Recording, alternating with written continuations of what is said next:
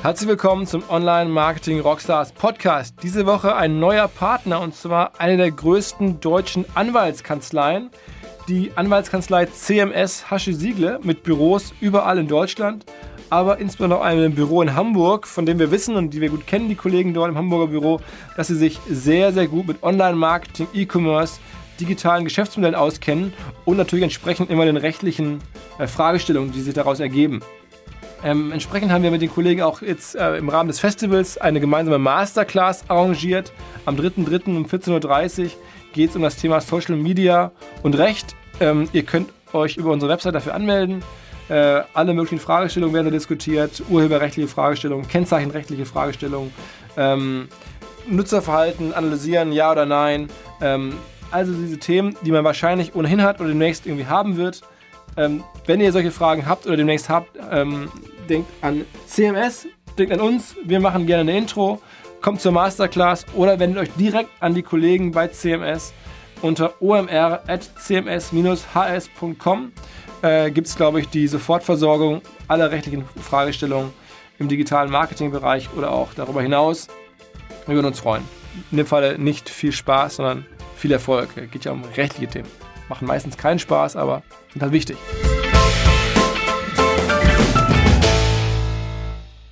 Der Online Marketing Rockstars Podcast. Im Gespräch über digitales Marketing und manchmal, was sonst noch so los ist. Der Online Marketing Rockstars Podcast. Mit Philipp Westermeier. For the fourth time in English, and um, I have the pleasure to sit together with a guy that I uh, listen to a lot, but usually I can't ask him questions because I'm listening to his podcast. Today I can ask him questions because he's on my podcast. Our guest today is Brian Morrissey, editor-in-chief of DigiDay, um, the US and UK media and marketing portal. Is that correct? Yes, that's very correct. And Japan, Japanese too. Okay, okay, okay. Um, to me, you are one of uh, the most interesting observers of the American marketing and, and media scene. Um, and I, I learned a lot from, from listening to you and your guests. Uh, maybe just start with let's start out with some uh, predictions and a prediction that I that I found on your podcast is you very much believe in paid content. Yeah, I mean, I think that um, advertising um, supported media right now is going through a very difficult time because a lot of people are starting to have doubts on the pro- the entire promise of it. Like I. Um, you know, we're in this big shift from the analog to the digital media era, and sometimes we forget that we're still in this shift, and publishers are still reorienting their businesses. And when they started to make this shift, they were told that all content should be free and it should be supported by advertising. Now, the people that were telling publishers this happened to be people in Silicon Valley where it was to their interests. And now 20 years on, a lot of publishers are looking and the only people who have gotten rich are Google and Facebook. Publishers haven't. They're not seeing the money. So I think that for publishers to get back control of their strategies and their businesses from Facebook and Google, they have to have direct um, relationships with their audience, including having their audience pay them. And who does that correct? I mean, who is like a, or can you name a few company, companies that you think like are on the right path or maybe like uh, are worth watching from a? well, I mean, look at what the New York Times is doing. I mean, I, I, they just came out I think, yesterday with the uh, Times 2020 report. And this is the companion to their, um, their innovation report, which basically said we are really falling behind in digital. And so this is looking at the progress that have made and that they have to continue making. It's a very big report. But one of the big things in there is that the New York Times has shifted its business from a business that relied on advertising to increasingly a business that is driven by its subscribers. And um, advertising is now a secondary role at the New York Times.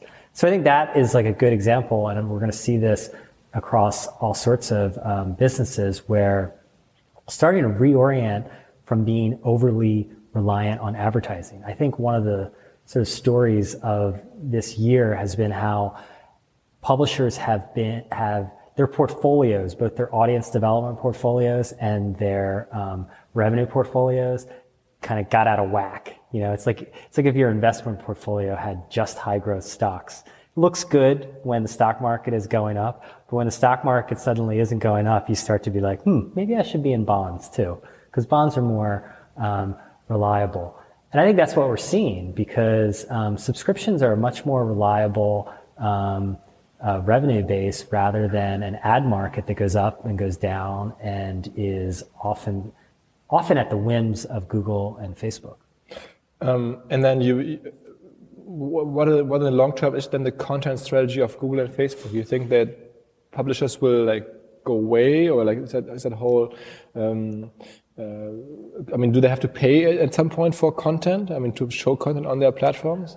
I think eventually they're going to have to be make direct payments to publishers for content. I think it's going to move towards that, and I think publishers now want to move towards that. I think you saw that with Snapchat. Um, Snapchat, I think, is an interesting case because they're not yet the size of a Google or Facebook, but they have um, a lot of sway with publishers who are interested in it. And they don't have a legacy, you know, like Facebook for all of its like newness is not super young anymore.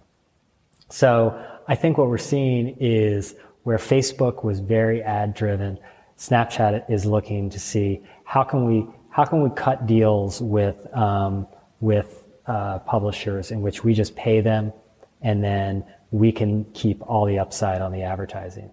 And for a lot of publishers, they're saying, "Hey, fine, as long as the check is big enough, like great, we we're very happy with not being um, dependent on ads."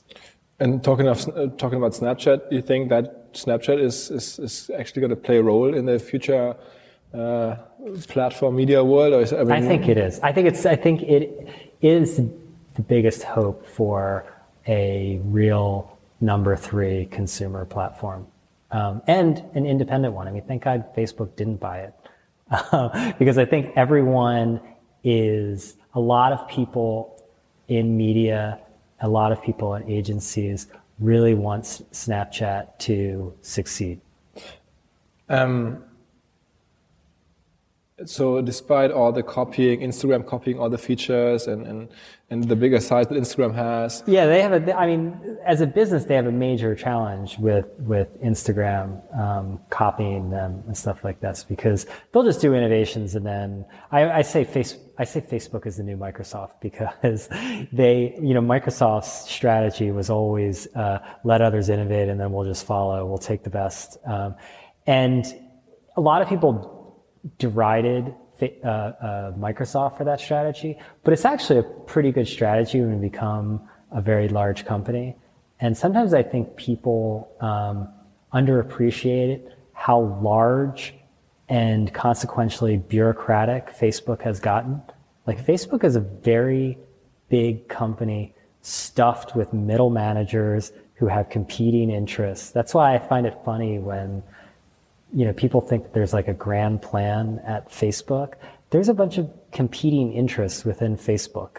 So there's no, the people on the advertising team do not share the same interests as the people on the publishing team at Facebook. Um, so I, I, think, I think that's an interesting thing to watch. Um, and I mean, but uh, just to, to, to, to, just finish up on that, yeah. there's, there's analysts in the US and, and I mean, uh, we had on Scott Galloway from the US on stage last year, and I follow him a little bit, and he clearly says Snapchat is not going to even come through to the IPO. It, not even the IPO is going to happen because uh, Instagram is hurting them so badly today already. And, and, and, if he publishes something on Snapchat and something on, on Instagram and, and the same product, the, the response and the engagement is so much higher on Instagram. So you don't see that. You, you're, you're still positive. I mean, I'm still positive on um, on Snapchat. I mean, I would bet that their IPO is going to happen. Yeah. Yeah, it's going to happen. Um, and then uh, another company that that I observe a lot that I try to get inspired by is, is Vice Media mm. um, or Vice, and uh, I know that there's been people on your podcast that said that it's it's a big big question mark on how that why that works because I mean they have very little reach, but yeah. they are able. This is it's the the vice question is is is fascinating to me because this is we're coming out of a time where we had a lot of people who had gigantic audiences and tiny businesses. You know, like you know, BuzzFeed, even like their business is tiny. Business Insider, like their business is tiny compared to their audience. Um, now you can look at it and say, wow, there's so much, op-. obviously Axel Springer looked at it and said, wow, there's so much opportunity here. Look at how big this audience is and they're barely monetizing it. Or you can be like, holy shit, maybe that's not a good business. and um, I think Vice is interesting because it's always been the total opposite. It has a very small audience. Um, its digital numbers now finally people are are waking up to the fact that they're completely made up um, because they roll up a bunch of viral sites as um, as Vice Media, but they're using a trick in ComScore called traffic assignment, where you know Vice can pay someone to give their ComScore credit to Vice. Okay. Even though they're not operating these sites. It happens on the German market as well. Yeah. Oh, really? I'm familiar with that trick. Yeah. It's it's so. I mean, I think it's sketchy. Yeah, it, um, it is. Um, I mean, in, in, in, the German market, nobody knows that. I mean, it, yeah, it's happening. And, uh, you know, look, gullible media planners. You know, the media the, the media buying industry is so screwed up that you know they cycle through 24 year olds enough that these kind of tricks uh, um, work. But um, you know, Vice has always monetized extremely well. Um, they've always been very good at getting brands to pay them a lot of money based on a cool factor, based on, I don't know, Shane Smith getting drunk with the CMO at Cannes or something. Whatever it is, I don't know if it scales, but it's very effective. Now, to me, it's the opposite question. How long can that last? How long can you have a media company that doesn't have a very large audience um, command these kind of um, big priced ad deals? They've made a move into TV that hasn't worked. Nobody watches. Mm-mm. It's the same problem again. Like, it's kind of amazing that they've pulled it off to this degree is that, that they've built a very large business on the base, on the basis of a very small audience. Um, and they still haven't figured out the audience piece. Um, and then uh, you just mentioned it. I mean, uh, Business Insider is of special German interest now that Axel Springer bought it. Um, and I mean, I'm, I'm on We're going to start to call it the German site. Business Insider, German aggregation site. um, what's the perception of that deal in the US? Or what's the perception maybe of, of Axel Springer's strategy in the US? Um, you know, Axel Springer uh, gets a lot of attention because, um, you know, usually it's American companies coming to Europe, let's face it, rather than the opposite way. I mean, for a bunch of reasons. I mean, American companies typically are are more well capitalized because they're VC markets, and and and also um, it's just it's harder to break into uh, the U.S. market because it's so it's big, but it's very deep. I mean, there's a lot of there's a lot of competition in the U.S. Um, and uh, I think Axel Springer has been interesting in in, in media circles because it's it's it's one of the few European media companies that has been aggressive um, for I guess for a variety of reasons. It's got it's got a bunch of it's got a bunch of cash, right? Yeah, obviously, yeah. Um, the Business Insider deal itself, I think, um, uh, raised some eyebrows um, because, again, they hadn't built the business to match the audience. They proved that they could um, cobble together a fairly large audience. Um, you know, not not not to everyone's liking by you know using you know crummy headlines and doing a lot of aggregation um, but with some with some really solid, uh, good work. But uh, you know, the basis of it was was that. Um, and I don't know if if if Business Insider is. I don't know if they're poised to make this leap into a, from an era where it was all about building a, a really big audience, often through through Facebook and through platform distribution, and then monetizing that audience through display advertising. This was a display advertising business until like a year ago. I, I mean, nobody in their right mind, I don't think, would invest or buy uh, at a premium a media business that is a display advertising business in 2017. that, that, that, that's uh, that- that's uh, interesting because I mean that Maybe an insane person would. So, I mean, when saying that, you're also saying display advertising has uh, seen its best days. Is that uh, Yeah, I mean, it's it's clearly a it's clearly a product in uh, what are the analysts call it like secular decline. Um, you know, and and those kind of things are fine. You just manage the decline and try to milk milk money off of it. I mean, the display advertising business has been completely and irrevocably commoditized. Uh, nothing is is going to change that. There was this sort of period in the the mid 2000s or late 2000s where there was this idea that display advertising like if only it was done it could be done better and like you know it was going to be innovated with these new units and stuff like this and and then everyone shifted to mobile and um, i think it's it's kind of over google and facebook own that market and so so you so your outlook for all these rocket fuel companies, AppNexus companies, uh, whatever you, you name them. I mean, there's Pubmatic and so many different players that try to. Yeah. Uh, it's it's it's gonna, getting very tough for them. Yeah, I mean, look what Rubicon Project um, uh, just put themselves up for sale um, a couple of, I think, a couple of days ago. Um, I think every single, every company that is reliant on display advertising still, particularly desktop display advertising, um, is kind of screwed if they haven't already transitioned their business. Um, So it's uh, the publishers as well as the middlemen or the technology companies around that. yeah, absolutely. And and what's what's is there a way out for these middlemen for all? The, I mean, you know the Lumascape, uh, uh, and there's so many middleman companies. knows. I don't think Terry knows the Lumascape. um, Uh, but, but you know what I mean. I mean the, the, the this this one famous chart where all Yes, these yes. advertising technology companies are on. Is there a way out for all these advertising technology companies? um, yeah, look, I think everyone has been waiting for the ad tech shakeout, and it's it's it's slowly been happening. You know, like it's not like an all or you know all at once thing. It's like a drip, drip, drip. Um, you know, we saw like audience science is cutting back. That just came this week. You know, Rubicon already went through this. Pubmatic already went through it. You're seeing you're seeing deals where the VCs make no money. Um, I mean, clearly the market needs to consolidate because they're fighting over, they're fighting each other when Google and Facebook won.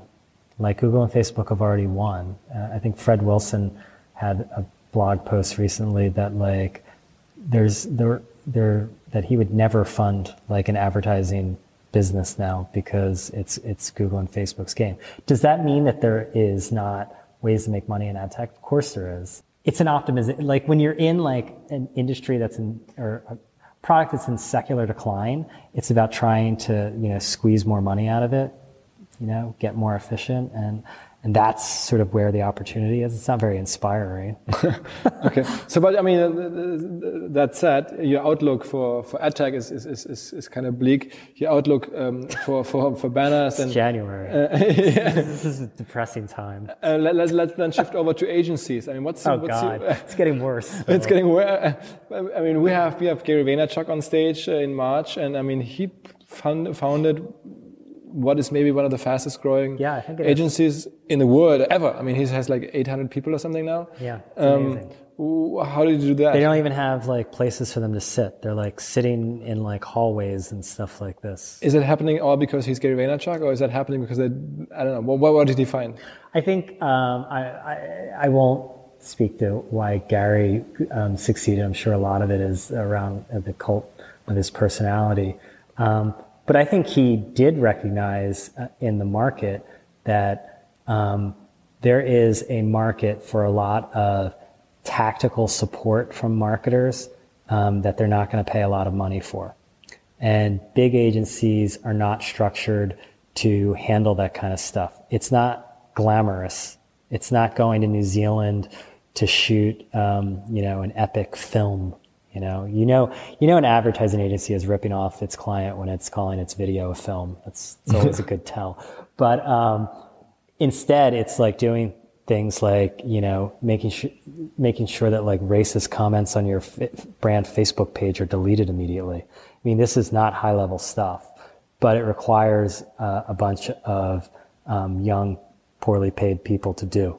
And that's what VaynerMedia uh, does among other you things. said that. You I, said I don't know. I'm just asking. I'm just asking. I'm just I'm just asking questions here. I mean, look, my understanding is, you know, there's always there's going to be people like, you know, at the top, you know, who supposedly are doing like creative strategy and stuff like this. But the bread and butter of agencies are young, poorly paid people. Oh, it's always been the case like that. Yeah. I mean, it's never, never changed, right? Yeah, I mean, I just think it's more it's more in focus now because you know margins are so, are being compressed so much by clients which is one of the things like i think if you if we were to like go down like a list of all of the bad parts of the media world we would very quickly there's like what six degrees of kevin bacon? There's like two degrees of the client is the fault. The marketers are at f- fault for most of the ills of digital media Where would you put your money today? I mean, if you were if you were a CMO of like a major brand, what would I mean? Would you go to TV then, or where would you spend your money then? Would you spend it with Facebook or buy some AdWords? I mean, obviously it depends on the product and it does depends on the strategy depends on like i don't know where put my money Do you believe in influencers and all this influencing things? oh that's another bubble that's ready to burst i'm very negative all of a sudden what is this I don't know. We're maybe in Germany. I've had a, you know, we had a. It's- it's a sunny had day. Wie- It's- it's- I- we uh, had Wiener Schnitzel last night. Yeah, I know. A- few beers. It was lovely. all, all of a sudden, yeah, it? yeah, it was, it was a great, great night. I mean, Maybe had it's the jet lag. I don't know. Uh, I think you know influencers are another one of those things where um, I think media has always been a lot of like smoke and mirrors, right? And you know, digital has kind of um, you know, brought a little bit more rigor to it. There's a little bit more accountability, but a lot of it is still kind of it's kind of bullshit. It's kind of it's kind of made up, right? I don't know. I mean, I'm, I, I mean, I see companies actually successfully building on influencers. I mean, there's these brands that have basically Right, right. But it's desperation, right? I mean, so like the, the, the, I always think that there used to be a, I've been covering this stuff for like 15 years, even longer, probably 17 years. And for a long time, what I did basically was, tr- was trying to explain to marketers why they were so far behind consumers, right? Now I almost feel like marketers, they all have FOMO. They all have fear of missing out. And they're almost ahead of where they should be. So they're always looking for like the next thing that's going to solve their, their marketing. That's because your side and our side tells them to do that. I mean, Ah. we're like the hype machines. I, I mean, we tell them, look, this, there's opportunity on Snapchat, Exactly. there's opportunity on that, and then they could go back home and feel like they have to do that. Yeah. Um, that's actually a great business model of a lot of people. That sort of ties back into the to VaynerMedia. This is a tried and true business model of a really good salesperson um, who goes and scares clients or you know uh, uh, that they're falling behind, and then um, sells them the sort of vision of, of how they can you know it's like oh my god i don't know what Musical.ly is but I have to put some money there. I gotta pay. I think influencers are the same, are the same thing. I mean, we've done a bunch of like confessions around it where we give people anonymity in exchange for honesty, and the influencer ones are always very eye-opening um, because there's so much, there's such a lack of transparency in that world um, that that's really interesting. Ganz kurze Unterbrechung und Hinweis auf unsere alten Freunde, da sind sie wieder, von Casper. Casper, die meisten von euch werden es längst mitbekommen haben, machen eine ganz besondere neue Matratze mit Besessenheit Design zu einem schockierend fairen Preis angeboten. Äh, Die Casper-Matratze kombiniert federnden Latex mit stützenden Memory-Schäumen zu einer preisgekrönten Schlafoberfläche, die nie zu hart oder zu weich ist, sondern immer genau richtig. 2015 wurde die Casper-Matratze vom Time Magazine zur besten Erfindung des Jahres gewählt. Und man kann sie in Deutschland, Österreich und der Schweiz kostenlos ähm, bekommen, also versandmäßig umsonst. Das kostet natürlich einen Preis, aber der Versand ist umsonst. Ähm, man kann dann 100 Nächte Probe schlafen und wenn man dann der Meinung ist, es passt mir nicht so richtig, kann man sie kostenlos abholen lassen und bekommt sein Geld zurück. Also extremer Glaube ans eigene Produkt. Die Kollegen bei Casper sind bereit, selbst nach 100 Nächten zu sagen, okay, wenn es nicht passt, dann Geld zurück und wir holen es auch noch sonst wieder ab. Wer das ausprobieren möchte, wer auch mal bequem schlafen möchte, was Neues sehen möchte im Schlafbereich, geht auf casper.com slash omr. Dort wiederum den Code OMR eingeben und es gibt 50 Euro Preisnachlass auf den Kauf einer Matratze. Erholsames Schlafen. So you, so you think that, that influencing is not going to be a topic in, in the next years? Oh, I think it's going to be a topic. I just think that there is a bit of a bubble, like a lot of money. Anytime a lot of money sort of goes in, I mean, it's like relative, but you know, a fair chunk of money went into this. You know, there's a lot of, there, there's always a lot of, you know, mouths at the trough then. So I think a lot of these influencer marketing campaigns don't map back to, to real business objectives. Um, and they're getting expensive. Well, well, well, do you have some prices in mind that they're paid in the US? I forget. I forget what. Um, I forget what uh, we've reported on the prices of some of this stuff. I don't remember it off the top of my head, but I know from our from our marketing team, um, our, the people who cover marketing, um, that you know they say that their sources are always, are telling them that the prices demanded by these influencers are like getting out of control. Okay. I mean, we've seen that. I mean, it happened like remember the mommy bloggers? Yeah. You know, they they all of a sudden became like you know this powerful force, and then they kind of receded. What, what's the success story, or what's a what's a business model that came up recently that you truly believe in in the in the media and marketing uh, universe? I mean, is there something that you say? Oh, I, I haven't seen that before, but that seems like a thing that could play out okay, I wouldn't say that we had talked about this, so we can argue it, argue over it. I wouldn't say that it's new because I, I, I do like what some people are doing with subscription models in a, in a very crowded category where you would say there's already too much of it. Like that is not a good idea. Like where there's an oversupply, um, the idea that that's free why would you be able to come in and and um, and charge for it? And they focus relentlessly on quality, and they've broken a ton of stories, and you know they're building an interesting business. I think whether it becomes large or not, I don't know, but I think that a lot of publishers can look at it and learn some from it. The information that's yeah. uh, okay. And then is it a i mean it's, it's a similar case with uh, the the new company that the Politico uh, yeah the axios company. That's still like to be seen. I'm always very wary of companies that launch and make a big deal about themselves before they've even done anything like i don't uh, to me i guess maybe um, that strikes me as sort of weird um, like you, like people who are like they keep talking about oh we're going to do stuff people haven't done before and stuff. I kind of prefer people to just like why don't you do it and then talk about it later or maybe not even let other people talk about it. Mm-hmm. so I mean I think it helps with recruiting and stuff like this, but um, uh, and maybe investors like that kind of stuff. Like they want they want to feel good about like the fact that they gave someone a bunch of money and now like you know they're out everywhere talking about it and and anything else besides the information I mean, do you agree with yeah absolutely I, I, mean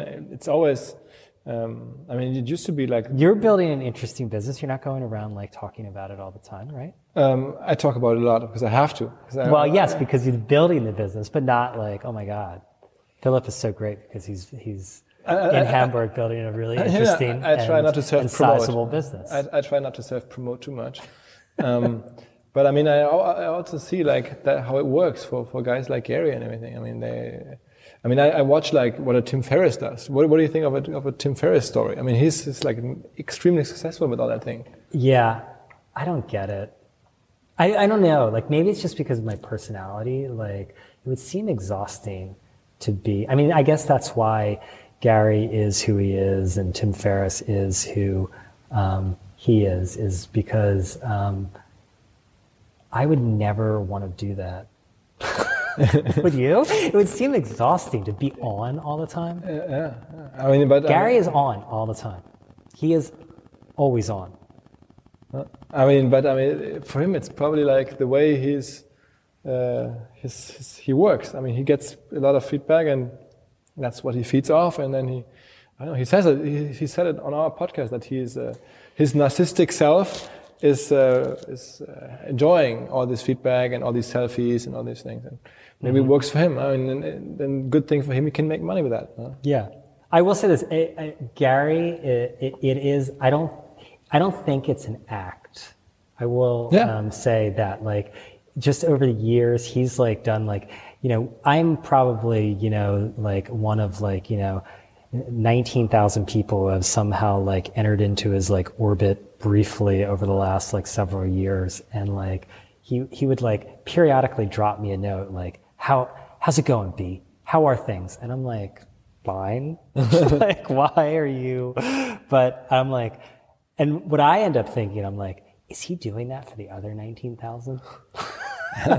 it's possible. I mean, I, I find him at least. Uh, I mean, So if you come I- to I could- Online Marketing Rockstars, you'll get to meet Gary Vaynerchuk, and every few years he'll check in with you. Yeah, yeah, yeah. yeah. I mean, but I, I mean, what I have to say about him is, I, I, I mean, I, I can't follow everything he does because he puts out a podcast every day now. He puts out a, a photo every couple hours.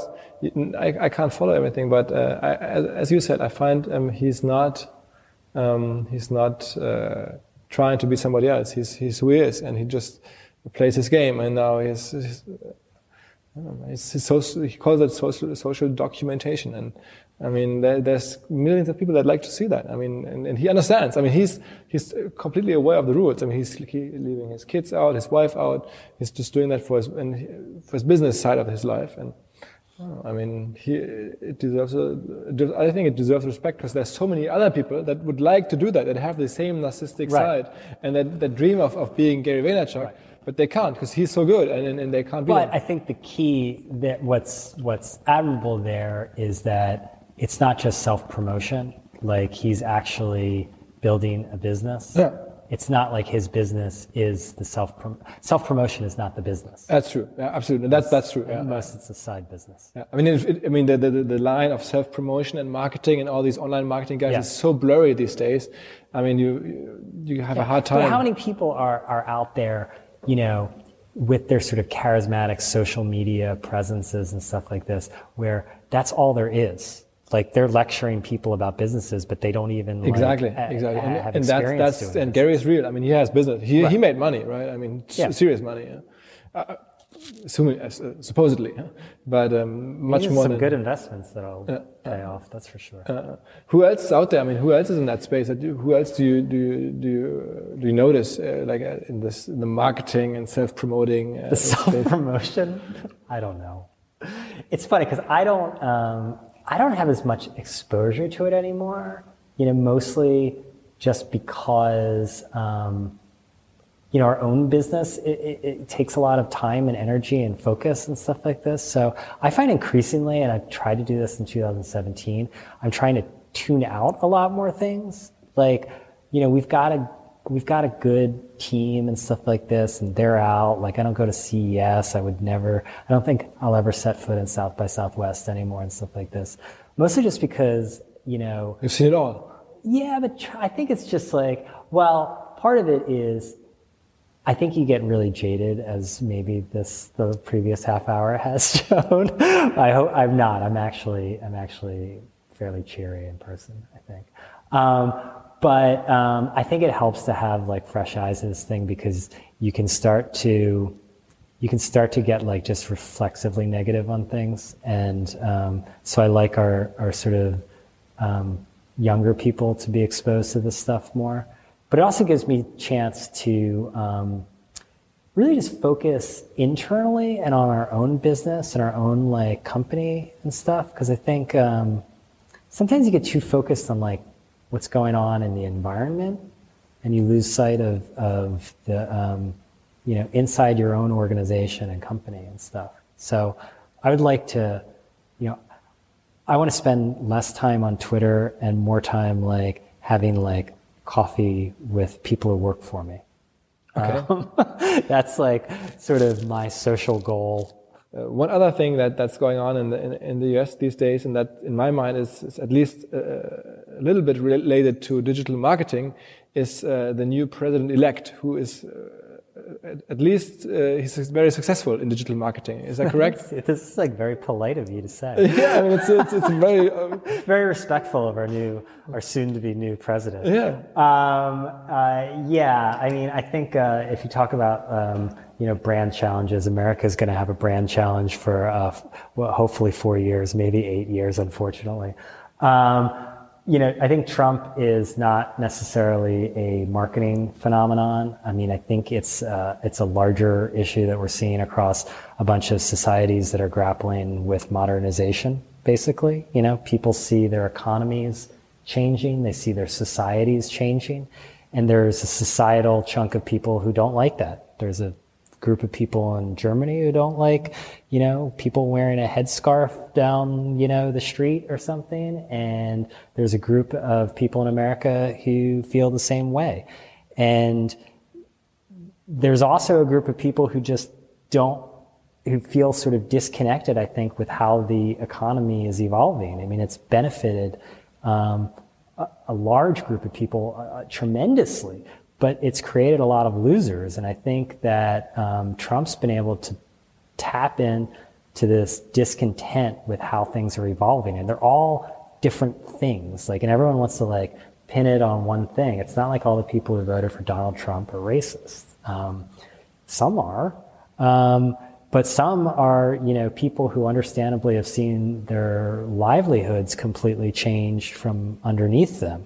Um, while a large group have been telling them, well, you should just sort of retrain yourself as a nurse instead of, you know, you know, since the paper factory closed down. And, you know, these guys are like, no, I don't want to be a nurse. um, and, uh, you know, I think Trump was, uh, he was very good at identifying that where a lot of people missed. And I think the sort of marketing part of it was a little bit secondary. Um, but he's he obviously knows how to market and how to manipulate um, a, a, media system that is in many ways um, broken. Have Have you followed the the story about this Cambridge Analytica company that supposedly uh, yeah. like had this very advanced targeting? Do you ever notice how it's always after elections, like whoever wins suddenly had this great like data operation? I mean, he won like, it was such a fluke that he won, like a complete fluke. And so afterwards, people are trying to like, you know, identify like all these secrets to success and stuff like this. I don't think that there's an appreciable difference of the data capabilities or the polling capabilities of the Democrats and the Republicans. I always think it's in hindsight afterwards the winners get a disproportionate amount of credit for their tactical choices, and the losers get a disproportionate amount of blame. I mean, I, would I would bet if you look across the U.S. marketing events the next couple of months, there will be a lot of sure. people that have supported Trump and be able be uh, telling their story and be invited to tell their story. and nobody from the from the from the Clinton no, team will no, be presenting they're, how I. They're taking that off their LinkedIn's. Um, I, I mean, I remember when Obama won, you know, all of a sudden Blue State Digital was like, you know, this miraculous, you know, thing that, you know, Obama used this thing called social media in order to, um, to, to triumph. Um, when in fact, Obama triumphed because he's a once in a generation politician.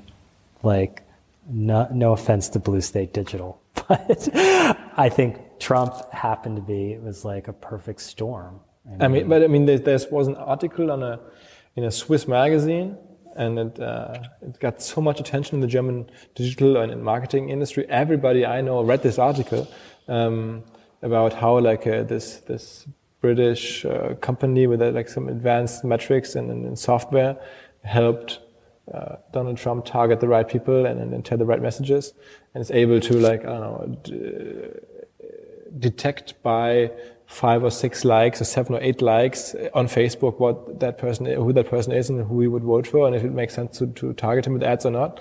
And it, it got a lot of attention. And like, I think it got a lot of attention but I think I, my suspicion is that a lot of this stuff gets attention an undue amount of credence because everyone uh, not everyone a large group of us is very confused how this could happen and we want to we want to find some rational explanation to or a series of rational explanations for something inexplicable that happened that simply w- is not in our conception of reality. And so if we can find a bunch of rational explanations relating to to data, demographic changes, and all these sort of things, eh, that will help us sort of come to terms with what was just a completely inexplicable event. Um, what's, you could say. I'm very excited. Yeah, I'm very excited. Very, very for, analytical. Very excited for uh, the, the next four years. what, what, what's, what's your take on, what's your perception on, on um, the one thing that, that Germany is market leading in, in digital marketing? You know what that is? You know what? Which company that is really disrupting the marketing industry is is is, is German? No. You don't? No. I mean, it's it's probably not. It's not Facebook relevant, but it's really relevant in the US and globally, and it's a German company. They're called eyeo, um, and they do AdBlock oh, Plus. yes, of course. Um, what's their reputation here? Um, very mixed. I mean, obviously, millions of people like what they do and use the product yeah. and block uh, advertising. The publishers uh, don't like it, and, and many Go of the middlemen um, that have to pay to, yeah. to get their, their ads like uh, whitelisted. Nobody likes them. They don't like that. Uh, but Consumers I mean, the, the model is, is successful in the end. Yeah, to me, it, what's more interesting than ad blocking is is the reasons driving it, and I think the reasons, you know, to go back to one of our earlier co- uh, parts of the conversation, is publishers have lost control over their businesses in some ways. They've lost control of their strategy. They've lost control of their monetization. They're forced right now, forced, but they choose to. They're forced by the system in order to make money, they have to do things that are not in the interests of their audience. And that's why I'm interested in models like the informations and moving to subscriptions because it's really hard to operate a business where you have to every day make choices that you know are not in the interests of the person who's consuming your product. And as long as you decouple the way you make money from the product that you're you're making, you're you're trying to serve two constituencies, and it's and it's it's really hard. Um, it's doable, but it's hard. And so, so what does it mean for AdBlock? AdBlock is that a company that's going to I don't know, be there for, be around for a while, or is, is, it, is that? I don't know if that that company will be around. I I assume that you know it's it's going to become like a chronic condition. It's kind of like, um, you know, DVRs. You know, when TiVo came on, I remember people were saying, "Oh, it's going to kill, it's going to kill TV advertising." TV advertising is still with us. DVRs are still with us. Um, I think that there'll be, you know, publishers. Look, a lot of the stuff is blocking. At least in the U.S., a lot, most of this is blocking desktop display, and and that's that anyways. Yeah, so it's like okay, who cares? They're solving like for a uh, a declining um, asset. So, so maybe then AdBlock Plus is also suffering from from the uh, display advertising problems. Well, they have to move to mobile. I mean, let, us face it. I mean, that's you talk about like all these you know businesses that are challenged because they're focusing on sort of um, you know yesterday's news with desktop and display. I mean, they're kind of the same way, unless that unless they can start to get real uptake in um, on mobile. And then their problem is most of the consumption time is happening in apps. Um, so I don't know. Good luck. so to, to end this podcast on a, on a, on a positive note, um, I mean, you mentioned the information as a company that you are hopeful for, that you're that you're uh, looking with a positive interest. Yeah. Um, Um, to be fair, mostly because we are we have our own um, subscription program rolling out that we've rolled out. So I'm very interested in it because I want us to figure this out too. I want us to. I think that direct payments are going to be an important part of our model.